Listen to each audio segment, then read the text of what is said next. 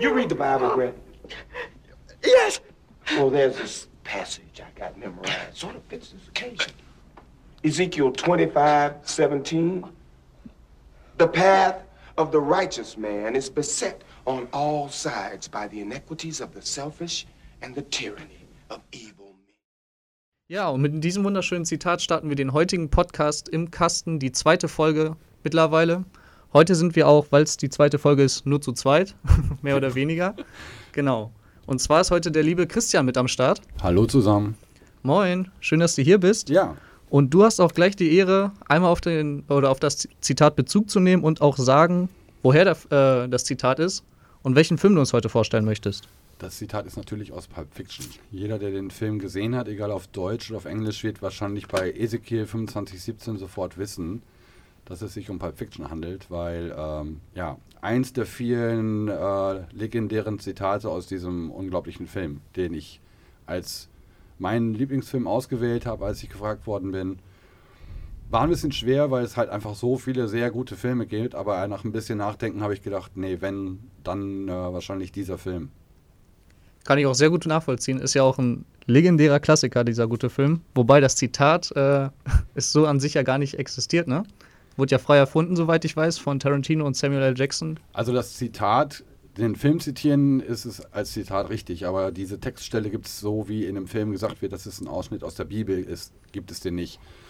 Ein, äh, ich glaube, die letzten zwei Sätze in diesem Zitat sind aus der Bibel und der Rest ist frei erfunden worden. Und so wie Samuel L. Jackson in seiner Rolle dort ähm, das auch immer wieder gesagt hat, er benutzt diesen Film, äh, dieses Zitat aus der Bibel immer, um Leuten dann anzudeuten, so, wenn ich dieses Zitat bringe, dann geht es um deinen Hals. Aber um erst einmal grundsätzlich, auch wenn es ein Klassiker ist, dieser Film, äh, hat ihn wahrscheinlich nicht jeder gesehen. Vielleicht magst du einmal kurz erklären, worum es überhaupt in diesem Film geht und warum dieses Zitat auch überhaupt angewendet wurde. Also, ähm, dieser Film ist damals 1994 rausgekommen und äh, ja, Eckdaten, ich fange mal an mit äh, den äh, Regie und ähnlichem, also Regie und Drehbuch Quentin Tarantino, Drehbuch auch Roger Avery, da gab es dann zwischen den beiden, die waren eigentlich sehr gut befreundet, die haben dann ihre Freundschaft daraufhin aufgelöst, weil Tarantino ein bisschen unfair damals nur sich selber vorher in den Anfangsspann reingesetzt hat als äh, Drehbuchautor. Dann Produktion Lawrence Bender, mit dem Tarantino im Nachhinein dann die oder die Produktionsfirma A Band Apart gedruck, äh, gegründet hatte. Und ähm, ja, der Film ist zweieinhalb Stunden lang, etwas mehr als zweieinhalb Stunden lang. Und wenn man jetzt mal sich die Schauspieler anguckt, also John Travolta wurde durch den Film wieder bekannt. Äh, der war ja damals in den 70er Jahren ein unglaublicher Star in Amerika und ist danach irgendwie nach einigen Filmen wie Saturday Night Fever und Staying Alive auf einmal ins, äh, ins Bedeutungslose abgerutscht, obwohl er vorher so ein unglaublicher Star war. Und Tarantino hat ihn dann reaktiviert für den Film. Also es war echt ein äh, spezifischer Wunsch, äh, Wunsch, von Tarantino selbst, dass er sagte, Travolta will ich wieder mit am Start haben. Es gibt da diese schöne Geschichte, dass damals äh, Harvey Weinstein, der ja heutzutage leider nur noch ein Negativ in den Medien ist, ähm, der wollte Tarantino nicht, äh, der wollte von Tarantino, dass der, die Rolle anders besetzt wird. Anfangs war die Rolle des äh, Vincent Vega sollte eigentlich äh, jemand anders bekommen, und zwar Michael Madsen, der auch schon die Hauptrolle gespielt hatte oder eine, eine der Hauptrollen in dem vorherigen Film von Tarantino, Reservoir Dogs. Der konnte leider nicht. Und daraufhin wollte Tarantino unbedingt, dass ähm, Travolta diese Rolle bekommt.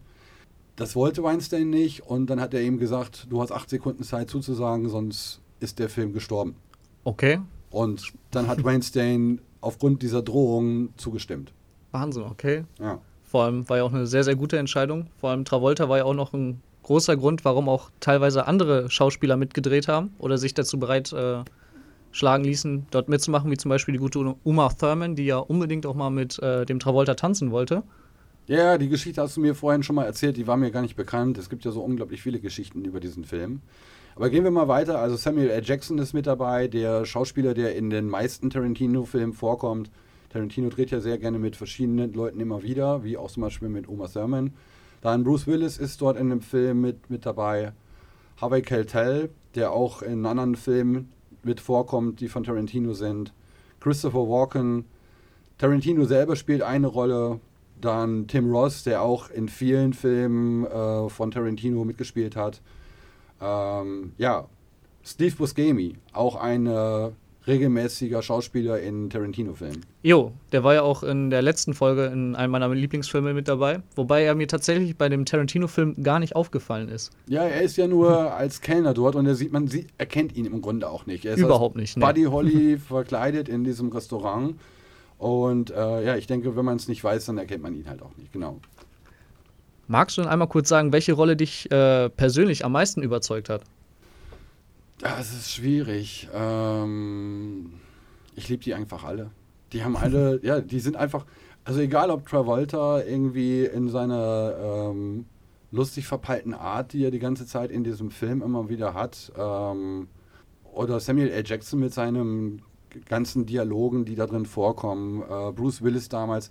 Ich weiß auch damals, ich bin gerade 8, 17, 18 gewesen, als der Film rauskam, habe ihn leider nicht im Kino gesehen. Ähm, aber dann sprach plötzlich jeder darüber und ähm, es war plötzlich auch echt eine Zeit lang ein Trend von Leuten, so eine Wildlederjacke wie Bruce Willis zu tragen. Die hat aber auch ziemlich Stil. Die ist mir auch in dem Film, als ich die jetzt ein zweites Mal nochmal geguckt habe, aufgefallen. Aber du müsstest jetzt auch, glaube ich, einmal kurz erzählen, jetzt haben wir hier schon die ganze coole Besetzung, aber was spielen die denn die ganze Zeit? Also worum geht's in dem Film? Okay, also dieser Film, das sind im Grunde sind es drei verschiedene Geschichten, die ineinander gewoben sind und zwar auch nicht chronologisch. Tarantino hatte damals beim Schreiben die Idee mit Roger Avery zusammen, sie wollten drei totale Kli Filmklischees ineinander verwursteln und haben dann eigentlich auch die Rollen aufgeteilt, wer was schreibt ähm, und wollten es eigentlich zu dritt schreiben, haben aber keinen dritten gefunden. Also es gibt einmal die Geschichte von ähm, einem Mafia-Boss und seiner Frau, wo die Frau ein Date hat mit einem der Killer. Mhm.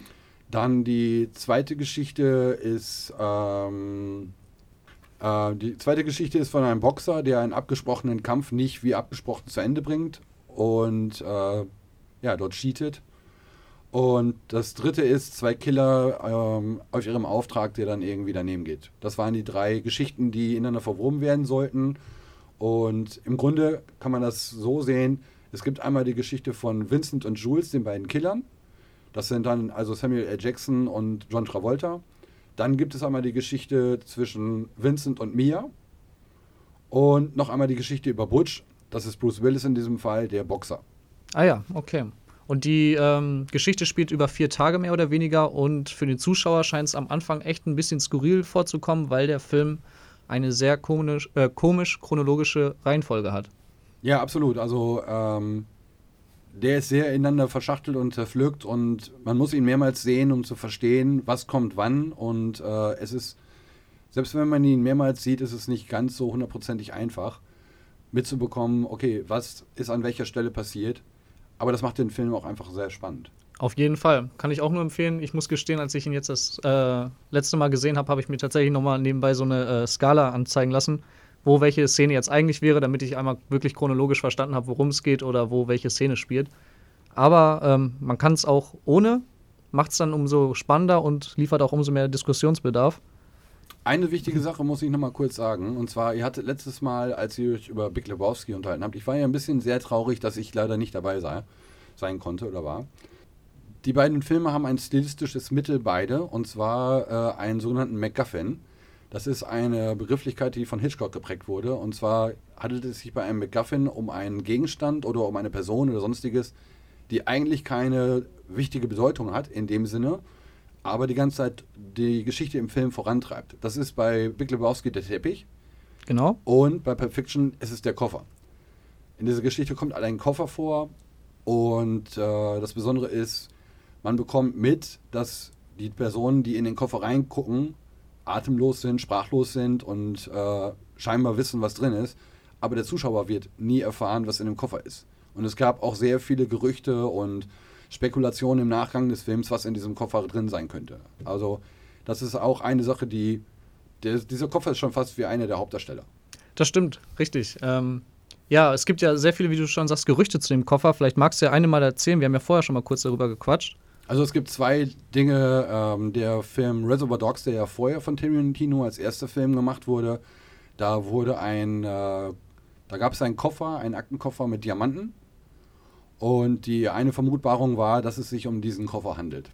Weil ähm, Vincent Vega in diesem Film auch sozusagen den Bruder von Michael Metzen spielt, der in dem ersten Film Reservoir Dogs die Hauptrolle, eine der Hauptrollen spielt. Und dass dieser Koffer dann aus diesem einen Film in den anderen übergeht. Die zweite Vermutbarung war, dieser Koffer wird geöffnet mit einem Zahlenschloss, wo 666 eingegeben werden muss, um den Koffer zu öffnen. Es gab auch, in dem Film sieht man, dass ähm, Wing Rames am Hinterkopf eine, eine Narbe hat, beziehungsweise ein Pflaster hat, die eine Narbe verdeckt. Und dann war die Idee, dass dort die Seele von Marcellus Wallace in diesem Koffer sein könnte. In Wahrheit war es halt so, dass Wing Rams sich geschnitten hat beim Rasieren und Tarantino das einfach super lustig fand, dieses Pflaster hinten drauf zu lassen. So. Hat sich aber auf jeden Fall gelohnt, das auch drin zu lassen, weil die Szene, wo man den guten Mr. Wallace äh, zum ersten Mal sieht, da sticht erstmal dieses Pflaster hervor und jeder fragt sich, was ist da passiert? Oder wurde ihm im Kopf geschossen, in den Nacken oder so? Oder was hat er gerade überstanden, dass er so einen riesen Flatschen da im Nacken hat?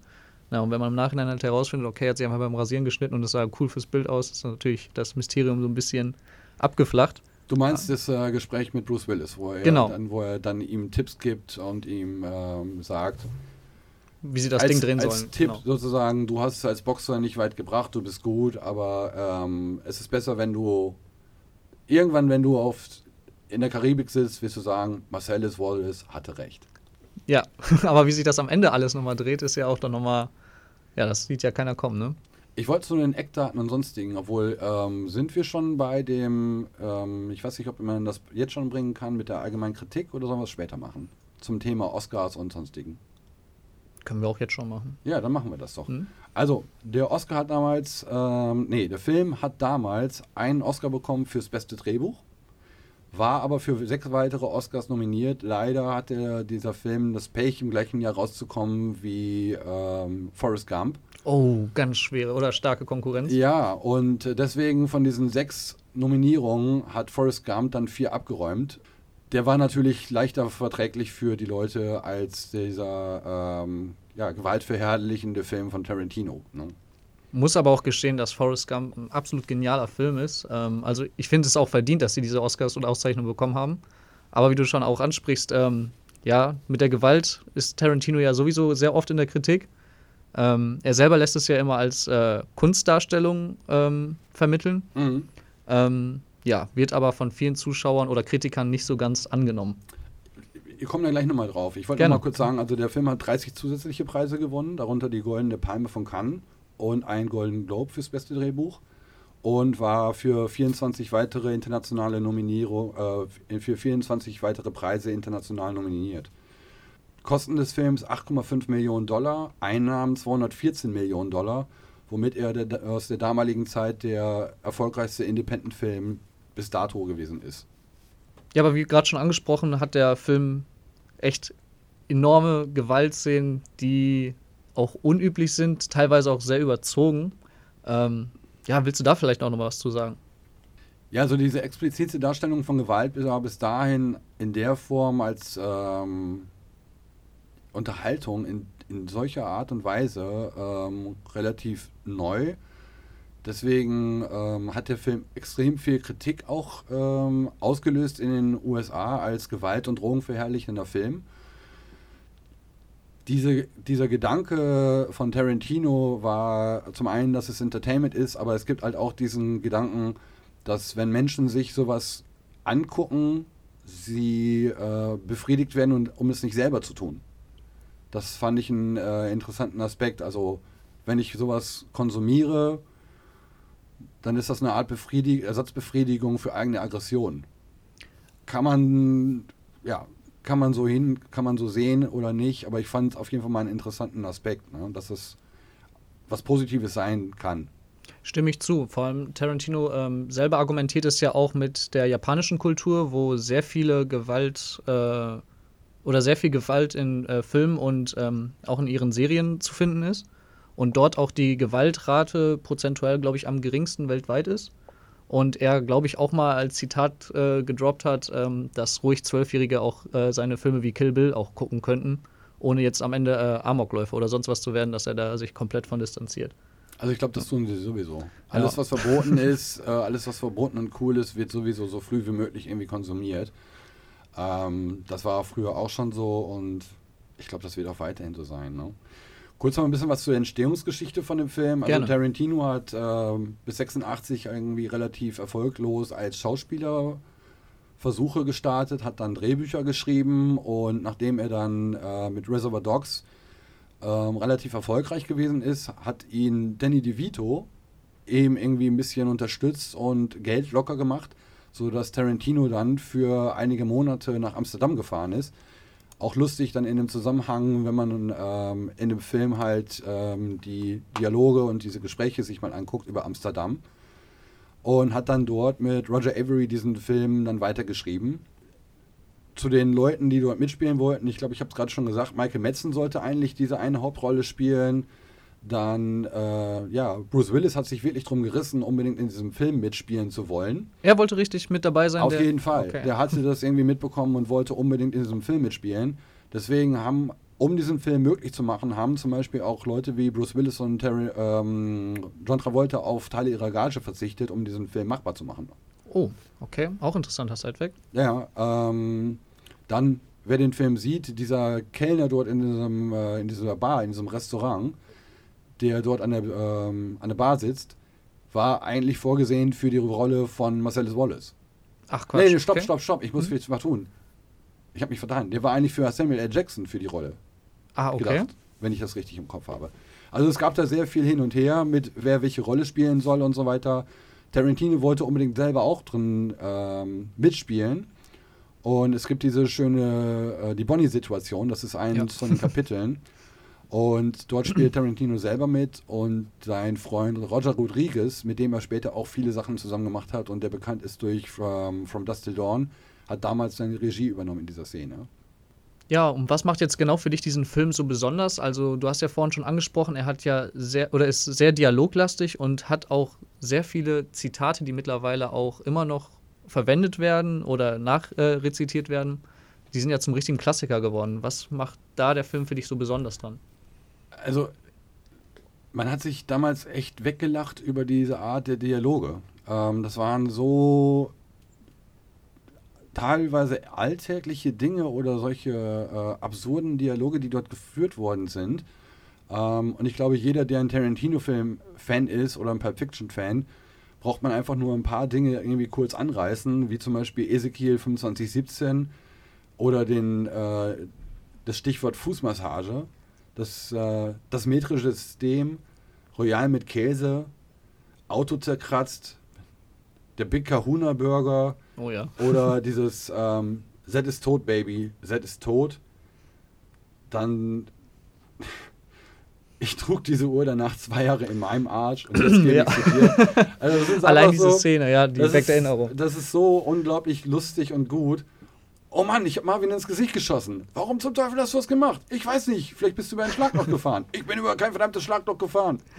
Hat es ja mittlerweile auch in unsere Generation geschafft. Ist ja ein legendäres Meme geworden mit Travolta und diesem wunderschönen rot beschmierten Autorücksitz. Ja, oder ich, ich bin Mr. Wolf, ich löse Probleme. Allein schon von Harvey Keitel diese super coole Situation, wo die beiden Gangster später dann irgendwie im Auto sitzen, die ja sowieso selber auch so mega cool sind, aber sich dann irgendwie diesen Typen so feiern, ne? Ja, Mann, ich habe eigentlich gedacht, ich habe erst gedacht, der Typ ist Europäer. Der ist so europäisch wie das und das und so, ne? Also, der hat es aber auch genial gespielt. Also wirklich, das war ach, legendär. das ist, das ist einfach, ich, die Leute, die sind 30 Minuten entfernt, ich bin in 9 da oder in 10 Minuten da. Ähm, ja, Ist eine Ansage. die, die Dialoge von Tarantino sind einfach, gerade in diesem Film, also ich, äh, ich glaube, es gibt kaum einen Film von Tarantino, wo die Dialoge so legendär geworden sind. Ich bin der Oberfußmeister. Erzähl mir nichts von Fußmassagen. Also ist, ich habe den Film jetzt das erste Mal ähm, tatsächlich für diesen Podcast mir auf Englisch angeguckt. Mhm. Es gibt ja heutzutage unglaublich viele, gerade jüngere Leute, die sich da äh, ein großes Problem mit haben, mit äh, synchronisierten Filmen. Ich bin damit groß geworden und für mich ist es halt so, es ist mir ein bisschen anstrengend, die ganze Zeit auf Englisch. Ich hab, bin so ein Typ, ich möchte jedes Wort verstehen. Und mich nervt es dann, wenn ich den Film aus neurotischen Veranlagungen anhalten muss, ein Wort nachgucken, weil ich irgendwie, nee, dann gucke ich ihn lieber durch. Und wir hatten uns ja gerade vor der Aufnahme auch darüber unterhalten, dass der Film, wie ich finde, auf Deutsch synchronisiert natürlich auf jeden Fall einen Tacken noch besser irgendwie ist als im Originalton. Ja, kann ich mich tatsächlich nur anschließen, weil mir persönlich zum Beispiel allein die Synchrostimme von Bruce Willis als auch vom äh, Samuel L. Jackson wirken für mich im Deutschen, ich weiß nicht warum, authentischer einfach. Vielleicht, weil ich früher halt nur Filme auf Deutsch geguckt habe und ich mich daran gewöhnt habe. Aber als ich den ebenfalls auf Englisch gesehen habe, war ich dann doch ein bisschen enttäuscht und Wobei der einzige Kritikpunkt, den du auch vorhin schon äh, vor unserem Gespräch angesprochen hast, dass teilweise, was ich auch äh, verstehen kann, die deutsche Übersetzung dann doch ein bisschen misslungen ist, sei es zum Beispiel mit dem Portemonnaie, wenn du da nochmal gerne darauf eingehen ja, magst. Ja, also auf dem Portemonnaie, was dann vorkommt, steht äh, Bad Motherfucker und dann stand, war da in dem Film dann, ich bin der böse schwarze Mann. Also das ist so eine schlechte Übersetzung, die ist schon fast zum Fremdschämen. Ne? Aber ja. ähm, wo wir gerade dabei sind, wir haben uns ja auch vorhin, wir haben uns ja vorher der Sendung schon unterhalten. Das Portemonnaie ist tatsächlich von Tarantino selber gewesen, genau wie auch der Wagen von Vincent Vega von ihm gewesen ist und lustigerweise während der Dreharbeiten geklaut wurde, um dann 2013 äh, wiedergefunden zu werden, als ein die Polizei ein paar Teenager gestoppt hat, die mit dem Wagen irgendwie unterwegs gewesen sind. Ne? Aber es waren nicht die Teenager, die den Film damals geklaut haben, oder? Ach, äh, den Wagen damals geklaut haben, oder? Nee, nee, nee, der Wagen wurde geklaut und ist dann irgendwie von ein paar, in, ein paar Hände weiter. Also es war auch nicht mehr nachzuvollziehen, wer den geklaut hat. Ähm, die Kids hatten den aber auch selber scheinbar irgendwie gestohlen. In dem Moment.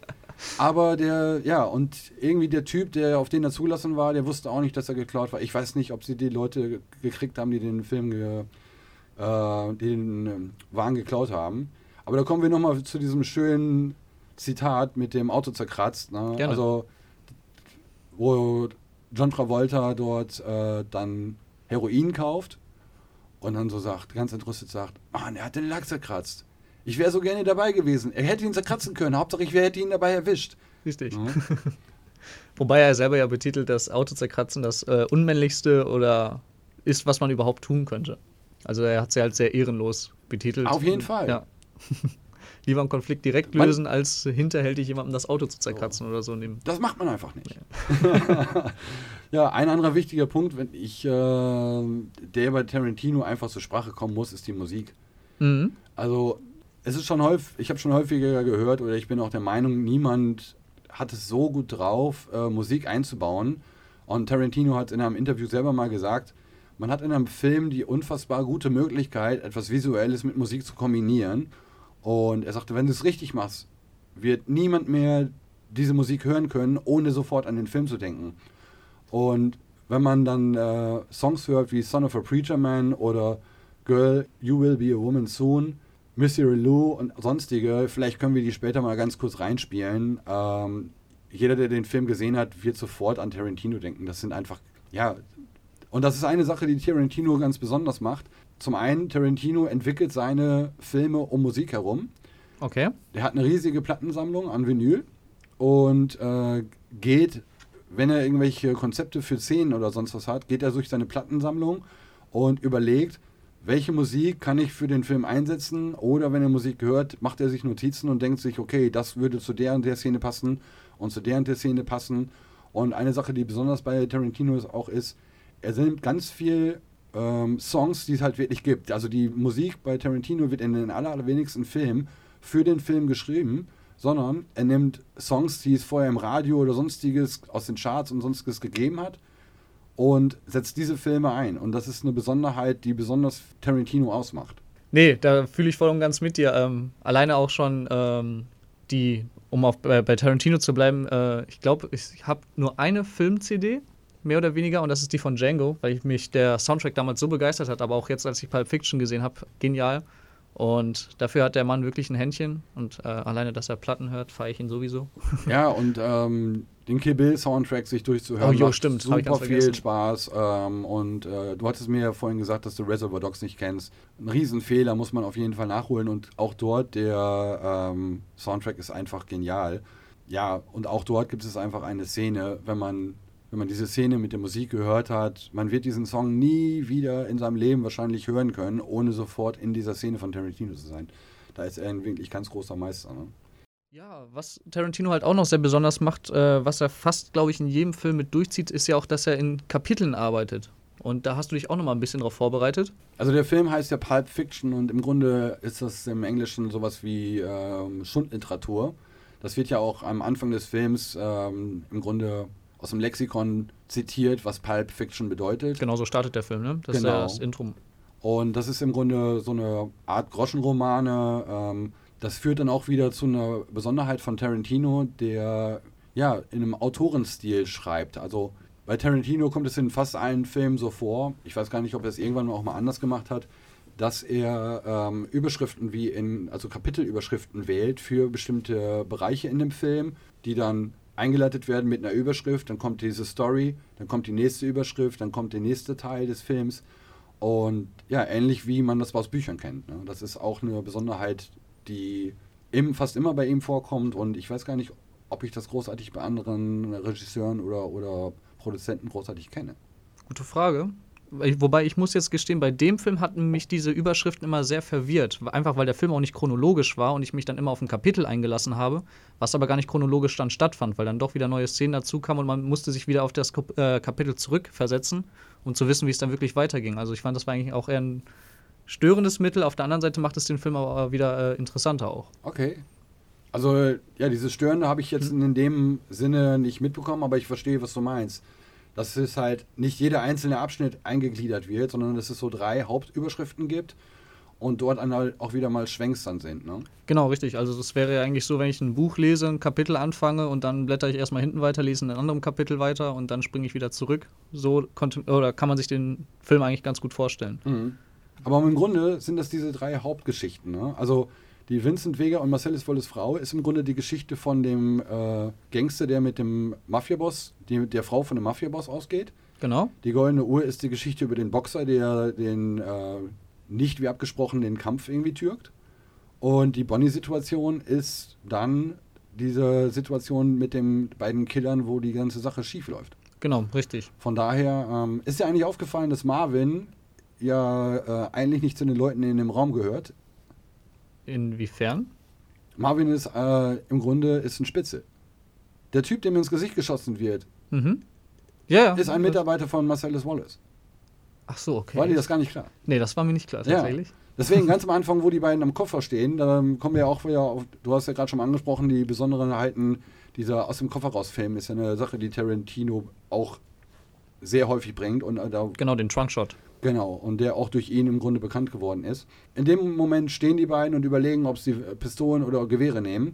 Und äh, dann kommt die Information, okay, wie viele Leute sind dort oben? Ja, unseren Mann mitberechnet. Und unser Mann ist Oh. Marvin. Ah, okay. Deswegen ist auch die Situation, deswegen ist auch die Situation, wo dieser Typ später mit dieser fetten Knarre rauskommt und auf sie schießt und dran vorbeischießt und ne, dieser wichtige Teil in dem Film, dass er, dass äh, Travolta später zu diesem Marvin hingeht und ihm sagt, dir ist irgendwie abhanden gekommen, dass da noch ein Typ mit so einer Monsterknarre irgendwie auf der Toilette sitzt.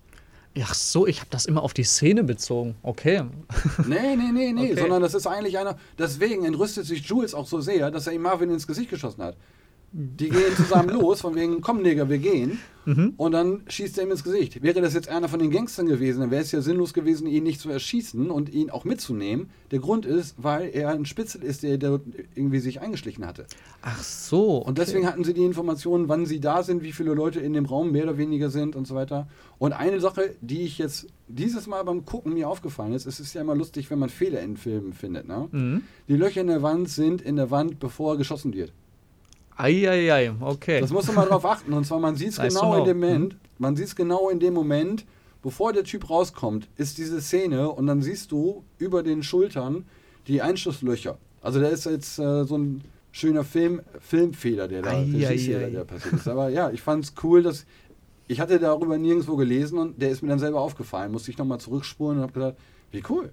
Man lernt nie aus, ne? Ja. Lohnt sich da auf jeden Fall, den Film noch Der mal ein zweites Film- Mal zu gucken. Ja, der ist- Film ja. hält immer wieder neue Dinge offen, die einfach wunderbar sind. Ne? Deswegen, ich feiere den deswegen auch so sehr, weil allein durch solche Side-Facts guckt man sich sowas auch nochmal wieder gerne an und man entdeckt anscheinend ja immer wieder was Neues, selbst was noch nicht so groß publik ist. Ich meine, wir gehen ja gar nicht jetzt in diesem Fall, wir wollen ja nicht spoilern, sondern Nee, richtig. Äh, aber wenn man diesen Film Stück für Stück für Stück durchgehen würde, das sind so unglaublich viele Szenen, die einfach Klassiker sind und so cool gemacht sind. Äh, wir haben ja noch gar nicht über diese Szene geredet in äh, diesem ähm, Laden, wo die, sagen wir mal, Vergewaltigungsszene stattfindet. Mhm. Allein Ja. das ist schon so viel zu reden. Oder die Situation mit äh, Pumpkin und Honey Bunny, die noch mit reingespielt wird und sonst was. Das Ding ist voll mit Kultdingen, ne? Richtig. Ja, auch, wie gesagt, Tarantino baut ja auch gerne selber seine eigenen Elemente ein, sei es, dass er seine eigenen Requisit mitbringt, wie sein äh, Portemonnaie oder sein Auto. Aber auch ähm, sein Fußfetischismus lässt er ja überhaupt nicht aus. Also jeder Tarantino-Film ist ja sowas von auf äh, Füße auch fixiert. Ja. Allein in dem Film gibt es auch wieder zwei Szenen, die einfach komplett random gefilmt worden sind, wo du einen Fu äh, Frauenfuß findest. Und aber auch äh, diesmal auch ein großes Gesprächsthema im Film selber hat. Also jetzt muss ich kurz einmal einhaken. Also ich weiß den, den einen Fußszene, bevor sie in das Jack the Rabbit Slims fahren. Die meinst du wahrscheinlich? Wo sie barfuß dann irgendwie... Im äh, Taxi sitzt oder im Auto. Die Taxifahrerin fährt barfuß. Ah, ja, ja, genau, das hatte ich ganz vergessen. Ja, aber das Mhm. ist mir auch aufgefallen. Aber die andere Szene war, wo Mia Wallace dann irgendwie, bevor Die sie Schuhe ausgehen. auszieht. Nee, bevor sie ausgehen, kommt sie und äh, die Musik stoppt und sie hat den Fuß so interessant sloppy irgendwie auf den, auf den Fußboden gestellt. Und- Die Szene ist mir zum Beispiel nicht ja, aufgefallen. be- bevor Okay. sie losgehen, die Szene ist ja auch so unglaublich lustig mit diesem Intercom. Er kommt dort rein, ist total zugedröhnt von dem Heroin Ja. und sie sagt so, ich bin auf dem Intercom. Hallo? Hallo? Wo ist das Intercom? Wie verpeilt er irgendwie darum? Und es gibt ja auch. Äh, Wobei, wer wird so Memes. begrüßt, ne? Äh, Also, er hat ja auch, es gibt ja auch diese Memes, wo er irgendwie so fragend in diesem Raum irgendwie steht und hin und her kommt. Ne? richtig, Ja. dieses Planlose. Ja, und bevor sie losfahren, kommt die Szene, dass man nur ihre Füße, wie sie barfuß reinkommt und dann den Fuß so interessant absetzt. Aber welche meintest du ansonsten noch? Ähm, die Tanzszene tatsächlich. Und die Tanzszene, ähm, da ziehen sie ja die Schuhe aus. Ja. Und da gibt es auch nochmal eine Nahaufnahme von Uma Thurmans Füßen. Ah, okay, ja, ja, ja. Und dann natürlich äh, die, ja, die Diskussion, ob eine Fußmassage was bedeutet oder nicht. Richtig, ja. Ich habe eine Million Frauen, eine Million Fußmassagen Massagen verpasst. Die haben alle was gedeutet. Aber das Geile ist, dass man nicht drüber redet. Ne? Richtig. Genau. Was Ja, und wenn man es bei den falschen Leuten macht, wird man am Ende vom Balkon geworfen, ne? Oder auch nicht. Ja. Man weiß es nicht. Ist ein großes Hat man Mysterium. Sprachfehler plötzlich, ja. Ähm, welches ist dein Lieblingscharakter? Mein Lieblingscharakter in dem Film. Gute Frage. Ich muss gestehen, ich habe die meisten Szenen mit Vincent halt sehr gefeiert. Bei ihm muss man halt auch wissen, immer wenn er auf Toilette geht, wird es danach beschissen. Ja, ja, Und er spielt sie einfach auch äh, so genial. Also Travolta ist ja echt schon eine Ausstrahlung für sich. Und er wirkt jetzt auch nicht wie der allergrößte Dummbatz oder so, aber es läuft halt irgendwie nie so richtig nach Plan, egal was er äh, sich vornimmt. Und ähm, das aber auf eine sehr authentische Art und die Szenen wirken auch nicht überzogen. Und ähm, ich fand auch die Storyline, die Entwicklung von ihm dann sehr interessant und auch wie es dann mit ihm zu Ende geht. ja. Ähm, Also seine sloppy Art und Weise im Leben äh, endet halt auch so, wie es endet, ne? Genau, und auch seine Ansichten tatsächlich, während er ja mit Jules, der ja sehr religiös unterwegs ist und dann am Ende auch mehr oder weniger das Gefühl hat, äh, mit Gott in Berührung gekommen zu sein, ist dann doch sehr realistisch und ähm, auch seine Ansichten. Ähm, Also ich glaube, dass ich Jules nur in dem Moment, weil er halt, weil die das überlebt haben, in dem Moment so religiös, also ich glaube, er hat ja vorher auch, er hat auch in dem Film dann gesagt, dieses Zitat hatte einfach so, er hat sich nichts dabei gedacht, er fand es einfach nur einen coolen Spruch. Und was ich interessant finde, ist eigentlich der Charakter von Butch, auch, ja. weil Butch im Grunde, Butch im Grunde, ähm, ja, ein total gerade geradliniger, charakterstarker Typ ist. Und das ist diese äh, Beziehung zu dieser, ähm, zu, zu der? Geschichte mit der, nee, die Geschichte mit der Uhr. Ach so, ja. Die Geschichte mit der Uhr, wo eben von diesem Captain Coons ja erzählt wird, von seinem Urgroßvater, von seinem Großvater und seinem Vater, die alle ihr Leben gelassen haben oder sich oder eingestanden sind für eine Sache und denen es wichtig war, auch irgendwie dieses Ehrenhafte. Auch diese Geschichte von dem Captain Coons mit dem, seinem Vater dort in diesem Gefangenenlager, dass man äh, Leute nicht hängen lässt und sonst was. Er geht ja nochmal zurück. Er hätte ja einfach abhauen können. Also Richtig. Butch hätte einfach ja. abhauen können. Aber er tut es nicht, weil in dem Moment, er kriegt Gewissensbisse, weil das gegen eigentlich seine, ähm, ja, gegen seinen Charakter läuft. Im Grunde ist er die ganze Zeit ein sehr ähm, respektabler Charakter. Oder wie, wie man es auch sagen möchte. Ne? Also er hat wirklich Werte, die er vertritt, obwohl das im Grunde, dadurch, dass er dort ja den ähm, Kampf nicht wie abgesprochen, irgendwie er betrügt diesen Mafia-Boss, aber im Grunde folgt er seiner eigenen Wertevorstellung. Das stimmt, richtig. Ja. Habe ich noch gar nicht so drüber nachgedacht, tatsächlich. Ja, und, und ein Punkt ist auch, dass er als Kämpfer, so wie seine, sein Vater, Großvater, die waren ja alle in Kriegen. Und für ihn kommt es im Grunde, nachdem er sich vor diesem Boxkampf halt an diese Geschichte mit der Uhr und seine Groß seine Vorfahren erinnert, durch diese Gedanken oder er hat das dann natürlich schon vorher geplant, aber für ihn kommt halt nicht in Frage, den Kampf zu verlieren. Nee, stimmt. Wie hat das Wallace äh, nochmal betitelt? Und wenn dann der Punkt kommt, wo es im Nacken sticht, Ja, dann irgendwann- scheiß auf die Ehre, sondern. Irgendwann ja, während des Kampfs wirst du einen leichten Stich spüren. Genau. Das Mhm. ist der Stolz. Scheiß auf den Stolz. Und Ich das hat dir- er nicht getan. Ja. Ich habe dir ja vorhin noch erzählt, ich habe damals, als dieser Film rauskam, tatsächlich äh, mir diesen Film auf, auf äh, Kassette aufgenommen und diesen Film auch im Auto dann immer und immer wieder gehört. Und das Schöne bei diesem Film ist, man kann ihn tatsächlich ohne Bild, wenn man ihn kennt, auditiv, wie heißt das, auditiv?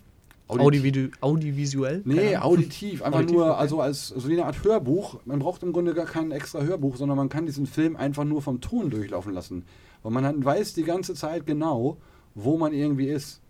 Und ach, es sind so viele lustige Dinge, wie zum Beispiel, dass dieses tolle Heroin aus dem Erzgebirge in Deutschland kommt. Dieses, dieser Wahnsinnsstoff kommt aus Deutschland, aus dem Erzgebirge, wo man sich in Deutschland denkt, was? Ja, können wir stolz drauf Ja, sein. ne? crazy shit. crazy shit und keiner weiß es, ey. Solange wir unseren Royal Käse, Royal mit Käse. der ist ja in Frankreich, ne? Ja, genau. genau. Also die, diese Begeisterung, also erstmal für, ähm, ja, dass, dass es diese Hasch-Shops gibt, das metrische Systems, ja. Warum nennen die ihn so? Ja, wegen des metrischen Systems. ja, wir kommen ins Schwafeln. Ja, auf wir jeden kommen Fall. Ins Schwafeln. Also es ist definitiv ein Film, den man sich anschauen muss. Alle von Oder? Tarantino. Ja, Alle von Tarantino. Alle. Und das Traurige ist ja, dass es ja wahrscheinlich nur noch einen gibt. Ich habe auch überlegt, wir müssten über bestimmte Filmemacher auf jeden Fall auch mal eine Reihe machen. Nicht nur über Lieblingsfilme. Und die Coen-Brüder hatten wir beim letzten Mal, Tarantino hatten wir. Ähm, wir werden wahrscheinlich dann auch nicht an Kubrick vorbeikommen oder Brian De Palma oder sonstiges. Also wir haben noch einiges in diesem Podcast offen. definitiv. Aber wir haben ja auch genug Zeit und freuen uns natürlich dann auch drauf. Und der Podcast bietet uns ja auch in allen Bereichen Gesprächsbedarf. Dann hoffe ich, dass die Leute uns auch weiterhin gerne zuhören. Auf jeden Fall. Und ähm, kurz zum Abschluss. Welchem Film würdest du eine Abschlussnote geben und warum? Von 1 bis 5 hattet ihr, glaube ich. Genau, wir haben Sterne verteilt. Sterne von 1 bis 5. Ähm, gerne 5. Mhm. 5 Sterne. Kann ich mich auch nur So. anschließen. Also sagen wir so, eine, es gibt eine Sache, an der ich, ähm, was, was man vielleicht noch besser machen könnte mittlerweile.